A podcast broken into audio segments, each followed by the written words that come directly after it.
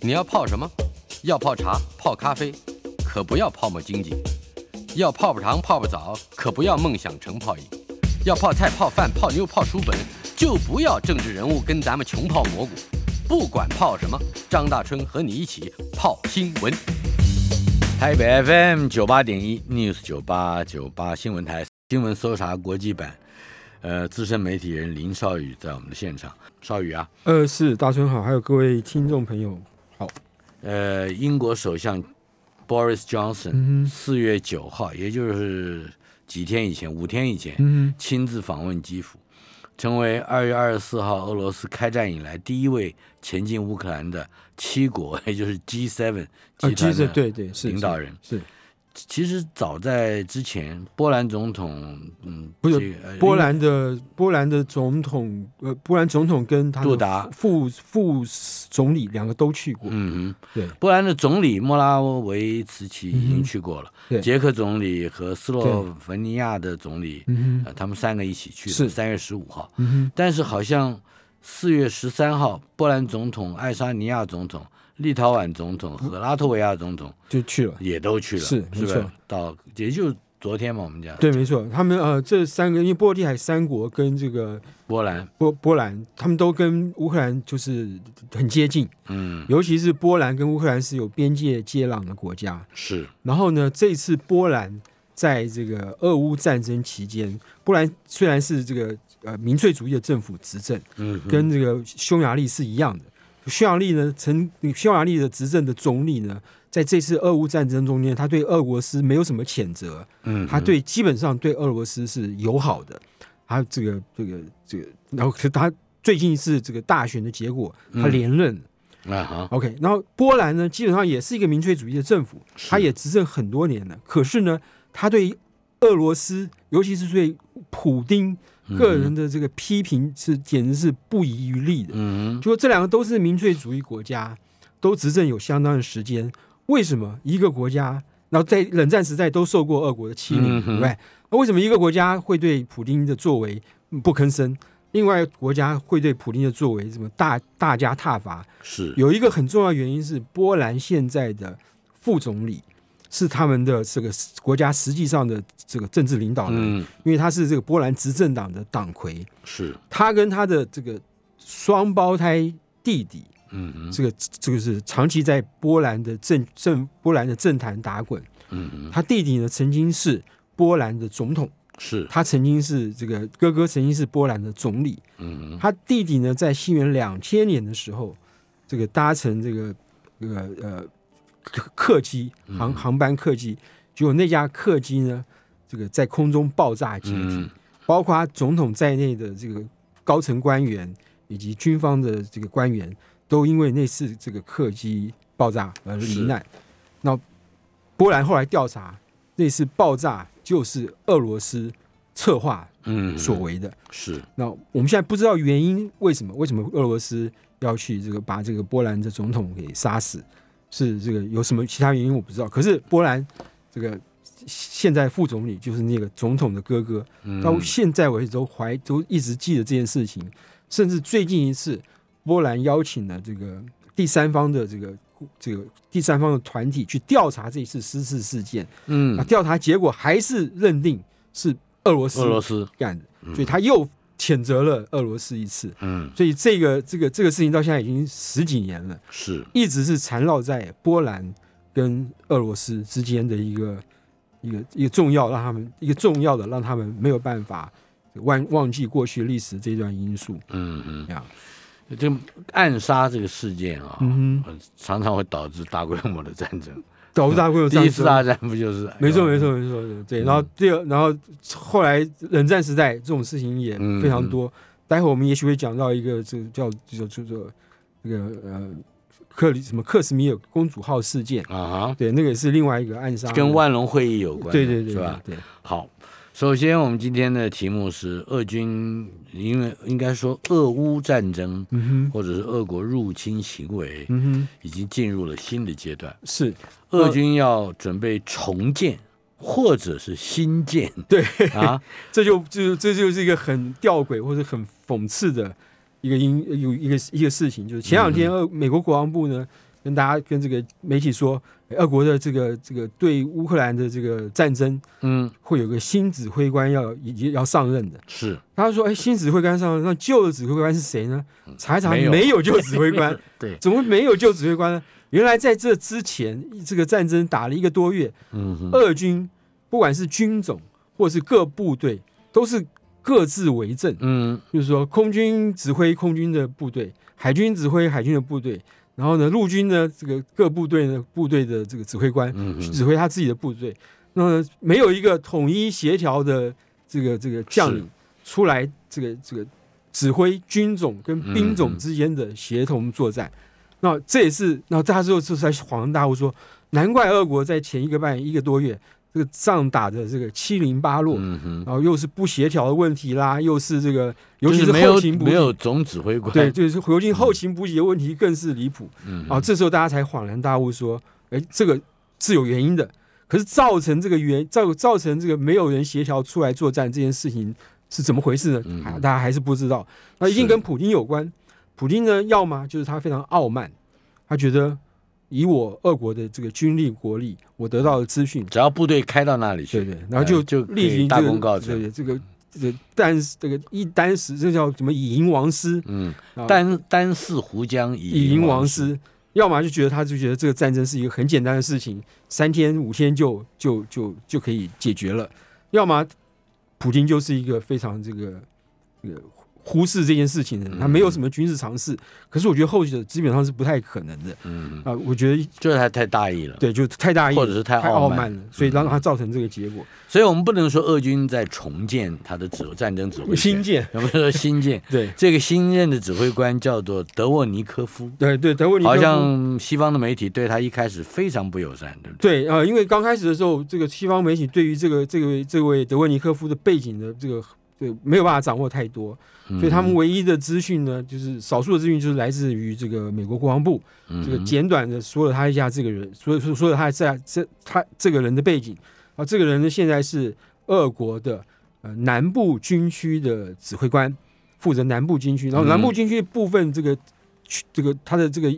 呃呃指挥范围就包括顿巴斯地区，就是现在乌东的顿巴斯地嗯是区，因为他对顿巴斯地区这个情况是了解的。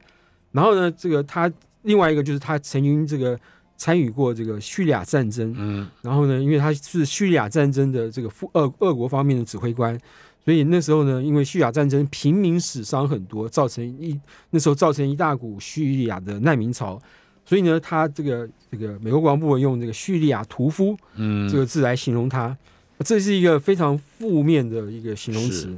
那么最近呢，这个关于这个人呃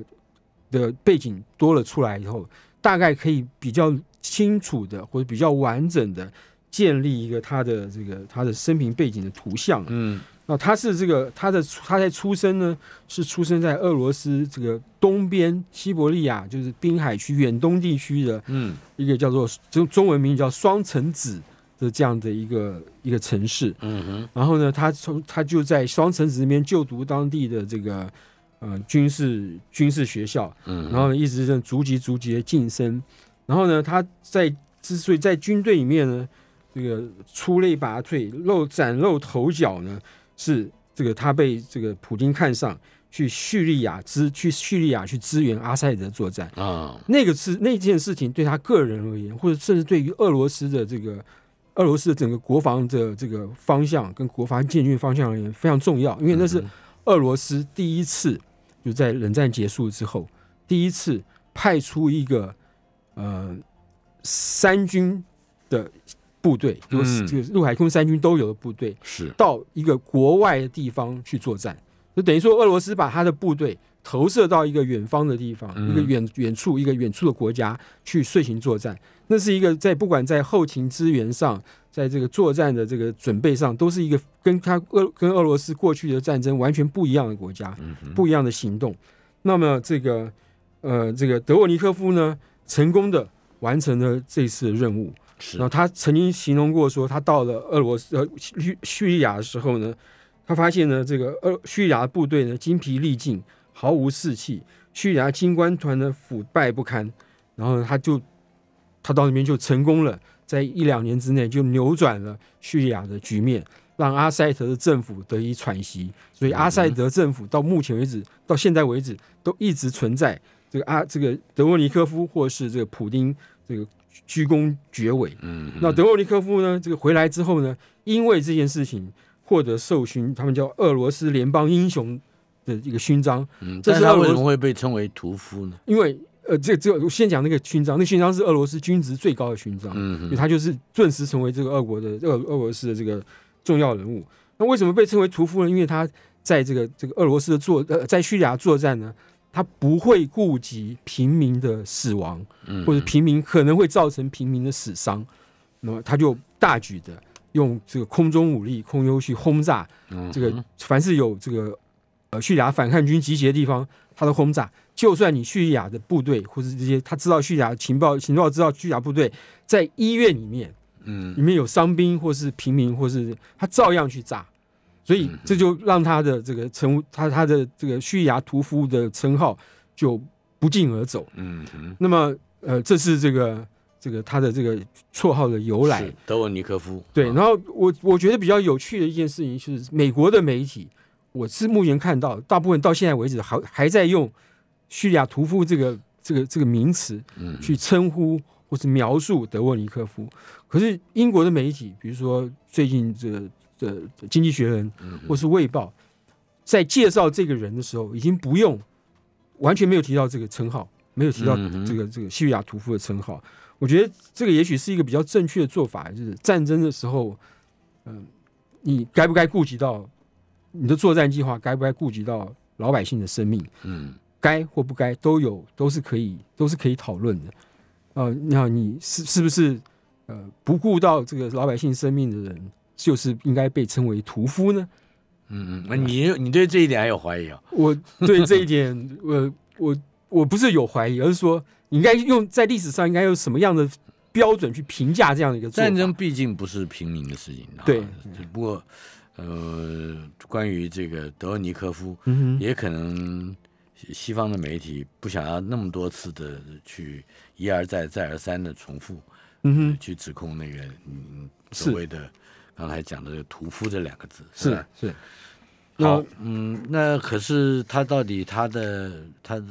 在在这段期间，嗯哼，应该说会出现了一个新任的指挥官，嗯哼，一定跟俄军将领阵亡人数特别多有关。是啊。他打了一个多月，好像死了很多将军，是吧？是他目前俄国到目前为止呢，死的将领是有七个人。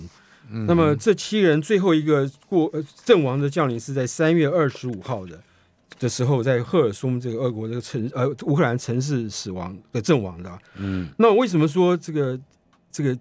七个将领阵亡很多呢？因为他只在短短的七一个半月左右，嗯就死掉了七阵亡阵亡七个将领。那这要跟过去的这个俄军在这个历次的作战或几个重要的作战里面死亡的将领来比较啊。是他说，俄罗斯这个占领阿富汗时期，他过去占领阿富汗十年，嗯他在前占这十年的前六个月，将领死亡人数没有超过六名，嗯六个月没有超过六名。那这次一个半月已经七个将领死亡了。是然后呢，美国呢在阿富汗在越战打了二十多年的越战，前前后后二十多年，总共损失了九名将领。嗯，那这个比这都例是啊阵亡的，阵亡的，就是作战死亡的。然后呢，美国在阿富汗战争以及伊拉克战争，嗯这个这个也也大概有二十多年的历史。阿富汗战争就前面就就二十年了。那么这段期间呢，他只阵亡了一个将领。嗯就说这个这个比例是相当悬殊的。那俄罗斯在过去这个这个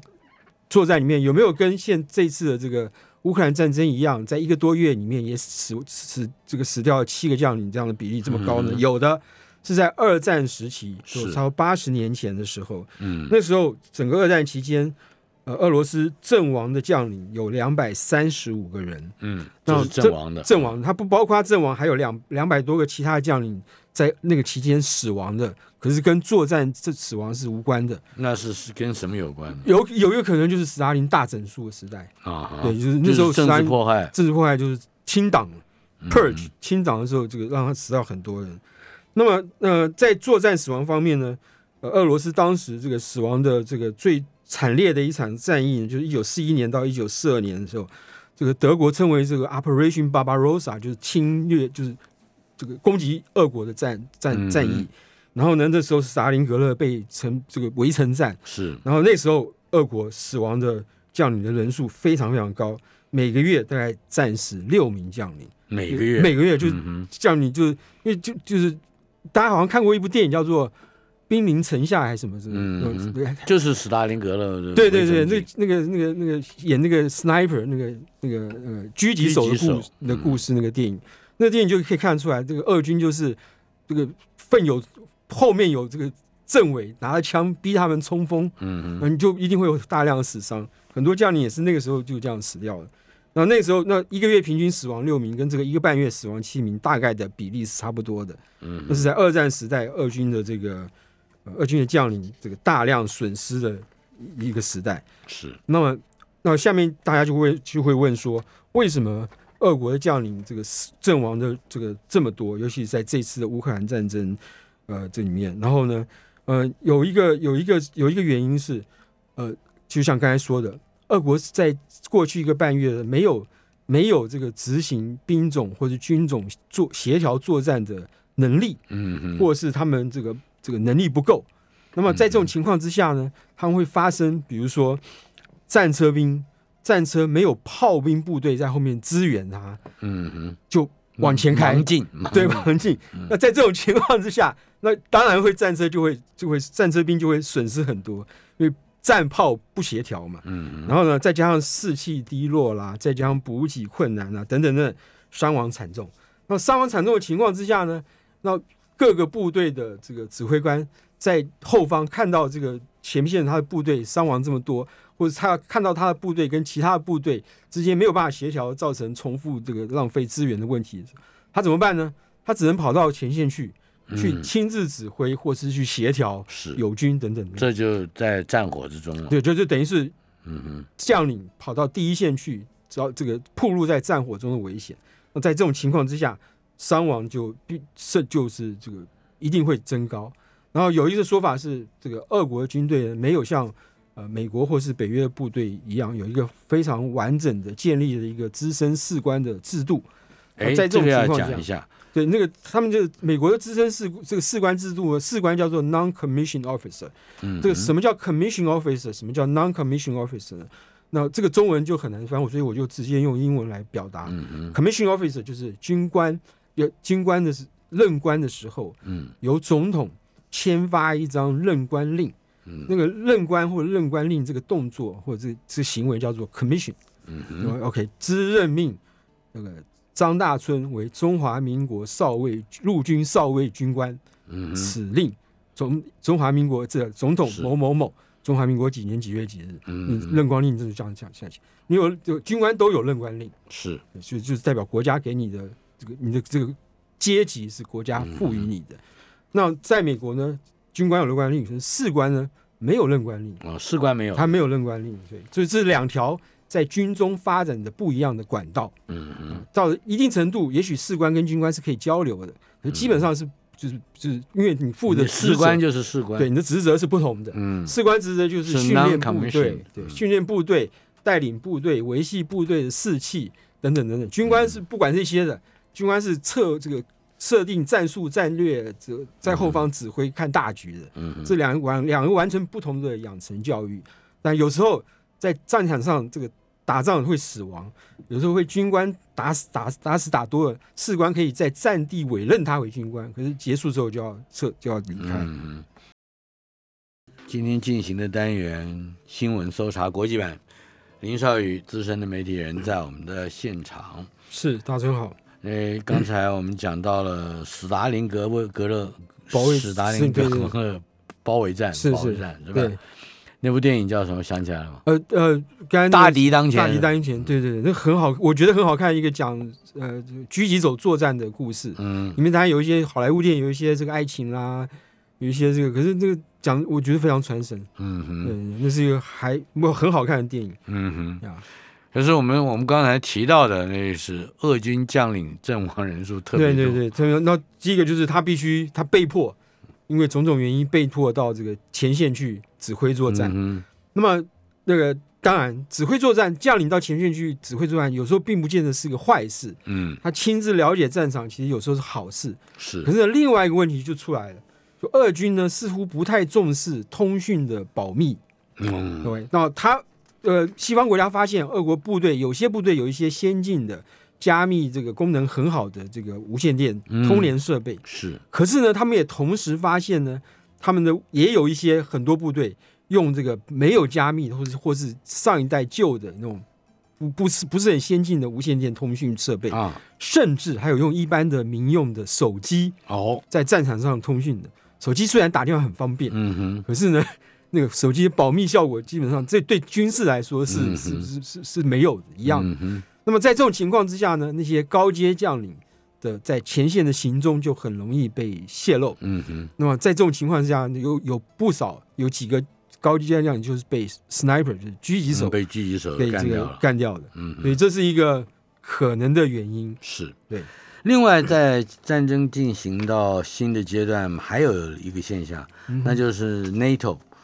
呃，以斯洛伐克为代表，开始供应乌克兰军队是比较长程的武器。对，因为过去美国一直不愿意供应这个乌克兰一些比较重型的武器，嗯或是这个射程比较长的，或是比较远的武器。那乌克兰一直跟美西方国家说，你要给我战机，你要给我战车。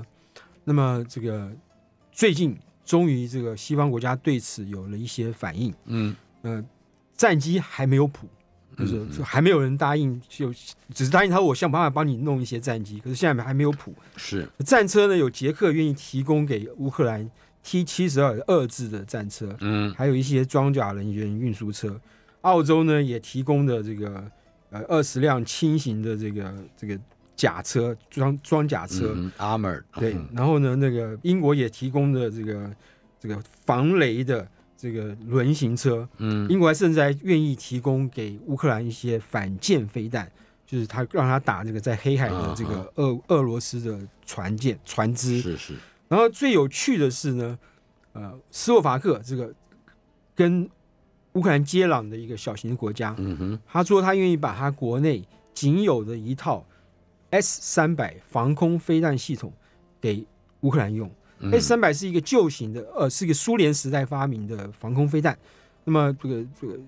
还是还是还是很有用，只不过它嗯是比现在的 S 四百型这个功能啊、这雷达的搜索范围啊、射程啊都差一点。嗯哼。那么那乌斯克洛兰伐克只只有一套，斯全洛伐克这个国国家只有这么一套这个三三百防空系统，嗯那么就好，那可是让大家好奇了，那你把你的防空系统送给你的邻国这个遭受俄国攻击的乌克兰，那你自己怎么办呢？嗯原来美国愿意说你把这个送给乌克兰，我提供一套新的爱国者飞弹给你。在做他是做生意吗？美国人呃，没有提到做生意，啊哈没有提到，可他美国就愿意说提供对，就提供一套这给你。这个将来一定会来收债的。呃，也许吧，不过这个事情是三方皆高兴，但是对，因为对于斯洛伐克而言，他等于更新了他对的对，防没空错设。备。然后被美国来预言呢，他军火商就算没赚到钱，也赚到了声誉嘛，对不对？嗯哼然后对于乌克兰来说，他现在要他现在要爱国者飞弹，他是缓不济急的，嗯哼因为那个飞弹比较先进、比较复杂，所以你一定要投入人员啊训练。这个训练时间少则六个礼拜，嗯或是两，或是是，说是半年，到时候战都打完了。可是所以 S 三百的话，他对们驾轻就就对他原来乌克兰就有 S 三百，嗯所以他就是多了一套，所以这个这只有在战争期间才会发生这种大家都哎我高兴想的连事情普丁都高兴，因为普呃这个是 predictable 的对 weapon，，没错没错。 所以我这我个我哎，这个我熟，没问题。对对对，大家家都高兴啊。大家都高兴，所以这个是一个。那这个这个这个 S 三百飞弹跟这个 T 七十二战车呢，那么呃，也许是西方国家愿意提供比较重型的武器，或者是嗯比较射程长的武器的一个开端了、那我们现在是不知道后续还会有什么样其他的呃武器会供应给呃供应给乌克兰。嗯，那这也许是看得出来说，呃，西方国家对于俄乌战事的发展有是有没有信心，或者是说他愿意在这个这个他愿意在西在乌克兰俄乌战争俄乌战事中扮演什么样一个角色？嗯有有这是一个可能可以看出来一些征兆的是的的的情形。西方国家的媒体一再的宣称，普丁可能会希望能够在五月九号之前，嗯也就是胜利纪念日是这个日子哼，是之前，呃，把这个战争呢做一个宣告一个结束，是而且宣布胜利。对，因为胜利纪念日这个几个字很重要。是，他是这个胜利纪念日对俄罗斯来说，他就是纪念打败了这个德国纳粹德国的嗯纪念日，所以这个他们向来历年普京都会在这一天这个举行盛大的庆祝仪式。所以五月九号对俄国来讲是一个是一个重要重要庆祝的。对对哎，它是中国的国耻日啊，五九国耻啊、哦哦，哦 是吧这个他大概顾不了这个，我想普京也不知 道，就是他顾不了这个，不是他对他来说是一个重大的节日。嗯那天你会看到很多退伍这个退伍退伍退伍的老兵，穿着旧时的军服，上面挂满那种二四一一排排那种漂亮的勋章，出席这个、嗯这个哼仪式。那个，然后如果有阅兵的话，那个红场阅兵更是一个 spectacular 的这种、嗯非常壮观的这一是个好场面看的。非常好看的场面。那么这个是，所以普京大家预测，普京也许会在那一天，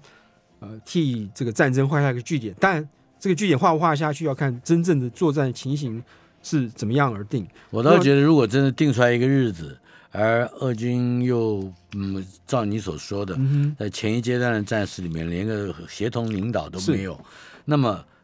贸然的给一个日子，很恐怖的事。我是觉得那不是让更多的平民会受到对受到。可是现在这个，如果说普京真的按照他这个之前所说的，他第二阶段的战争呢是局限在乌东地区，或者嗯，他要控制乌东地区，然后呢，这个不会进一步扩大战争到乌克兰全境的话，嗯，那么优势是站在他这一方的，有有很很多原因。第一个是他本来就在乌东就有空中的优利，是空，中的这个优势。嗯哼，那么第二个是他现在他虽然在第一阶段战争中、呃、损失了不少这个兵员，嗯哼有人估计少则七千人，多则一万五千人。嗯然后本来他俄罗斯在这个乌克兰部署的，他们叫做一这个营级的这个战营级的这个战术群，就是说嗯以营为加为单位组成一个个战斗单就位，这个营是加强加强营，营的意思，差不多就是说一千个人。对，差不多八百到一千嗯人，它里面不止步兵、炮兵啦，配战车啦，配是飞弹，就是一个加强混合的加强营。嗯哼，大概全俄罗斯大概有一百七十个这样子的加强营，嗯，他派了为了这个战争，他派了一百二十五个加强营去。是，到目前为止呢，已经打掉了二十九个，嗯就是差不多五分之一的这个营就已是经被被消灭了。那他现在要做的是把这些部队撤回，重新集结、整装、整编，嗯然后再再出发。同时呢，他也开始从四月一号开始，他开始募兵，不呃征兵，嗯他开始征兵了。就是在俄罗斯国内再去对对征对一批征兵他新真的的年轻人，这真的十十八到二十七岁的年轻人，嗯，然后预计要征兵十三万四千五十三万四千五百人。是，那这是一支，呃，你可以说是生力军，嗯哼，因为这个都是年轻人。你可以说，这个这些生力军不见得能够立即投入战场去因为嗯打他们仗，都是生手，对，都是新手。那所以这支这个募兵来的，哦，他们就是这一百七十个加强营的，不是不是，这是多出来的，啊，对，新多增的，嗯对对对对，都新增的。那他们不见得能够立即上战场去打仗。嗯，那这这个，那普京要怎么运用这这支兵力，以及这个新增的兵力会会不会在这个新的这个指挥官的领导之下呢，打一场让普京能够下台的，或是收收场的嗯好的战役？那这个要这个在呃到了五月多的时候才看得出来。是，呀这是俄乌战争进入新阶段的几个命题。另外，到目前为止，还有许多的国家不愿意跟俄国对立，不愿而意且我跟俄国们对立以对而且我们以联合国的表决嗯哼为嗯哼一个呃探索起点，是该怎么去理解这个问题？ OK，呃，这这个我我们先讲一个联合国表决的这个联合国有三次最近有重要的三次表决的结嗯果，呃，两次呢是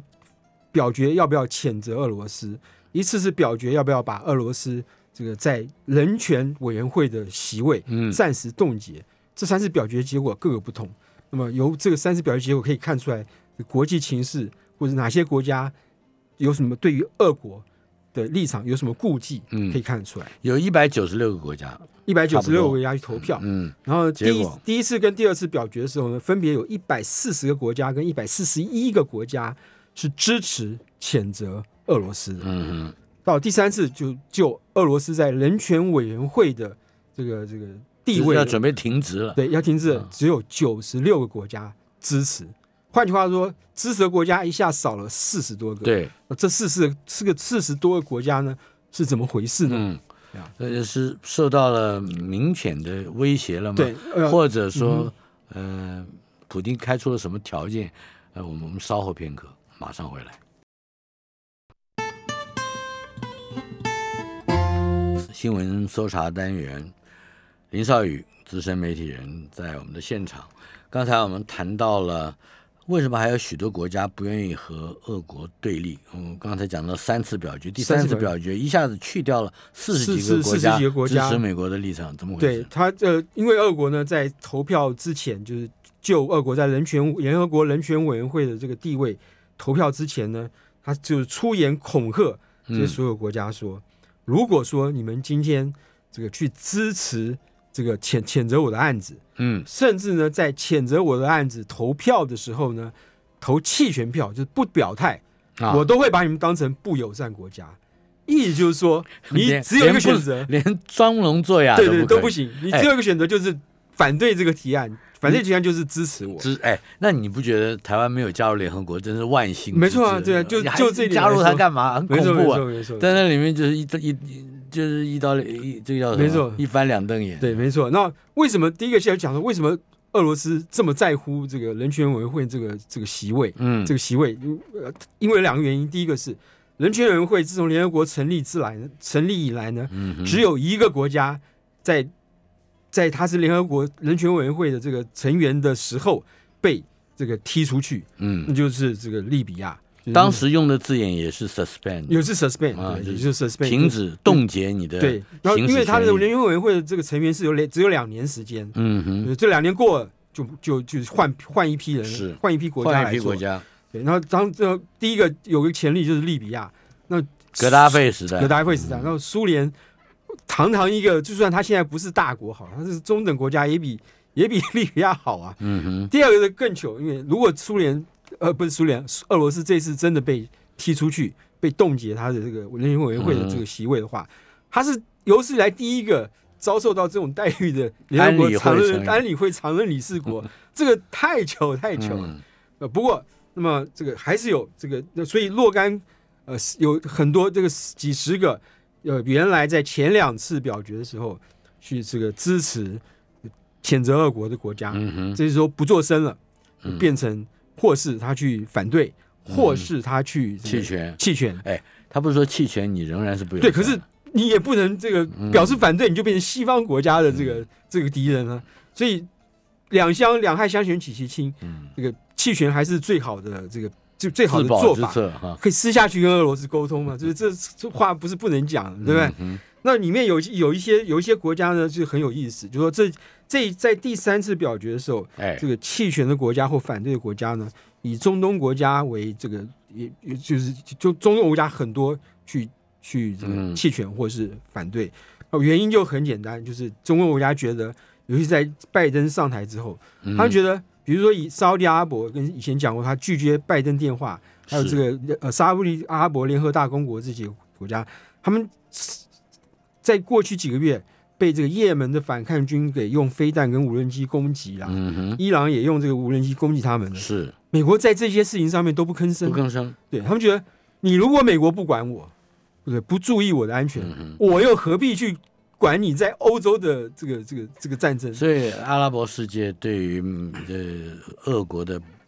呃表态，不见得是支持，但是对绝对是对美美国国的的不支持。对对，没错，没错，没错。然后呢，呃，有一个有一个国家的一个联驻联合国的大使、联合国代表投的票呢，非常有意思。嗯，这个国家叫做伊拉克。伊伊拉克呢，这个经过了那个连年的战事，这个他现在政府基本上就是美国扶植的是成立了政府。照理来说，伊拉克驻联合国大使应该要支持美国立场，就是投票嗯赞成谴责是俄罗斯，要把他赶出人权委员会。没想到这位伊拉克大使呢在投票的时候呢，投了个弃权票，嗯他不表态，他不表态，嗯哼然后他还跟这个这个被人家问他说，记者媒体就问他说，你你为什么要投一个弃权票呢？他说，因为我们国家跟俄罗斯嗯有深厚的历史背景，就过去他们是跟俄罗斯友好，嗯哼，这是摆着这个摆明就是要戳美国一道。嗯哼，那他还没有被美国给这个想办法赶下台，我觉得倒是一件很奇怪的事情。记得哈，有深厚的历史背景，对这对个对词是非常好用的词，没错，没错，对吧？当美国人开始就跟你说台湾说，哎，你跟中国好像哎没错我们有深厚的，对，没错，历史我们就是同文同不是，我们有是深吧厚历史背景。哎，千万不要讲同文同种，对对对就是说对我们有深厚的历史背景，没错没错伊拉克可以，为什么台湾不可以？哎，说的也对啊是对。那好另外呢，这个这总 general 就是总的来说呢，嗯各国呢对于这个呃这个俄罗斯有多所忌惮呢，有几个有原因不不一样，不过总嗯的来说可以归纳成几个原因。以印度来说，哎，印度来说，印度是四方会谈的要角，他这次也对也跑去跟俄罗斯买天然气、买石油对等等。那他有四个原因造成他这样做。第一个是他他有个敌人叫做中国大陆，嗯他跟俄罗斯交好可以平衡中国大陆的威胁。第二是他那个他的武器系统，百分之八十的武器系统，不管是旧都的是新俄的国的，都是俄国的嗯血脉，有有俄国的传统，是俄国的技术在里面。第三个呢，他有非常强的不结盟国家的传统，这哎，这个要解释一下，是不结盟国家就是这个在是呃在这个冷战结束啊、不是在冷冷战期间，嗯那个这个一欧欧亚非国家这个第一波这个民主化浪潮纷纷成立，这个纷纷独立的那个那一波浪潮里面，嗯在一九五五年的四月十八号，在印尼的万隆举行了一次嗯哼不结盟国家会议。是这个会议呢，这个有中国大陆的代表出席，就周恩来，还有其他所有这个印尼是主办国，印尼也是个大大的嗯哼这个国家，还有欧亚非这各个兄弟友邦嗯都来参加。然后这里面达成了一个这个，尤其是周恩来在这个会议里面的表现，他宣布了中国中华人民共和国的外交外交原则叫和平共处五原则，嗯哼包括这个不侵不不介入国别的国家内政啦、不这个不这个要维护国各国的这个领土主权完整啦、啊嗯哼要和平共处啊等等这些这些这些这个这这些外交原则就被中华民中国的这个外交部从此就奉为圭臬，嗯那到现在为止都一直奉这个。这个这个这个是他们最重要的五嗯外原交则原则，但在这次乌克兰乌克兰事件里面，事件里面他显然的违背自己的五原则，可是那是另外一个考虑了。那我们这个下次有有机会再讲。那么在这这这个就是当年的不结盟运动以及万隆会议，这个给各嗯国带来的成果。所以印度也就因此而用把这一个万隆会议的精神，是，呃他就不一直结盟对来对作为这一次对于是俄罗斯的不表态支持，是跟不表态呃排斥。对。然后印度从那时候开始的那些一些左派的传统，嗯，这些呃就深就是深植在印度的社会里面，他们就喜欢看到用英文说就是去抓狮子的尾巴，嗯狮子在那边睡觉的时候，或者你在后面扯它尾巴，它会恼怒嘛，它会生气嘛。猫都会，你别猫说的狮对子 对，就就是英文就是 pull lions tail，嗯抓尾巴就是就是故意去戳那个狮子或者老虎一下。那狮子老虎这边就指的是美国或者西方国家。嗯是那这件事情呢，对印度来说是有国内市场的，哦，就国内政也治就是市场说，你只要不冒犯了美国，对对对对美国有 provoke 正面的这个非常激动的反应，，对印度人就高兴，是民间又会高美兴，你也高兴，哎嗯中国也是有类似的这个倾向。对嗯你去这个这个说美美帝是这个邪恶的等等等等，是对习近平来说，他虽然不必选举，可是他照样能够得到国内的老百姓的支持，一样的嗯是道理。哎然后嗯嗯，还有一些其他原因，比如说呃，这次的疫苗是疫苗的这个分配问题，就是嗯 COVID-19 疫苗分配的问题，穷国老是得不到疫苗，或是是迟迟才得到疫苗，这个疫苗种族主义的问题，嗯然后这个气候变迁的问题。富国有钱的国家，这些西方国家迟迟不愿意改善他们的这个碳排放，嗯或者改善的脚步很慢，然后也让这些这个这个落后国家觉得我他被所以印度也等于是站站在是这个立场上，没错成没为错比较落后的国家的对一个代言。对嗯这里面一定还有难民问题吧？因为最眼前最明白的就是难民。，对这个难民问题，我们呃，我们前面也提过，就是呃，在过在叙利亚战争时代，那么这个叙利亚大批的难民往欧洲跑过去，嗯那时候呢，各国都对难民问题非常头痛，有些国家是采取比较开放态度，可是有些国家是采取这个禁绝难民入境，是当地的这个政府还说呢，难民是一些就是危险的分子，嗯要渗透我们国家，是把他们当敌人。波兰就是一个最好的例子。可是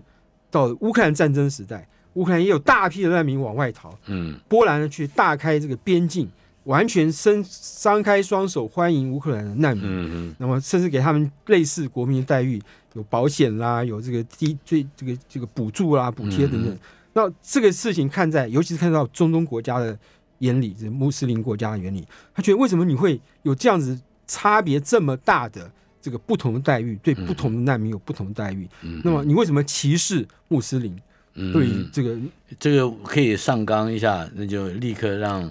呃某一些不能为外人所道的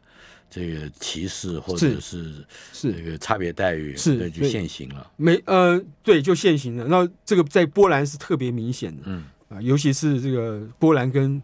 呃奥地利比起来，就刚才也讲过了，是，波兰跟奥地利对于苏俄是两完全两个不同的态度。嗯，好，我们今天其实还有很多的题目，你看谁是下一届法国的总统？嗯哼这是四月二十四号会揭晓的。是，呃，拉邦改头换面啊，啊对他的他的他也他连甚至连他的这个政党的名字都都改，改了。原来叫国民阵线嗯 （National Front），现在改成 National Rally，国民团结，改成非常软调的，嗯这哼。个去除掉很多这个民就粹是主义立如场果的在感美觉。国，呃你很难想象，呃，呃川普会怎么样改共和党的名字哦，不会不会不会，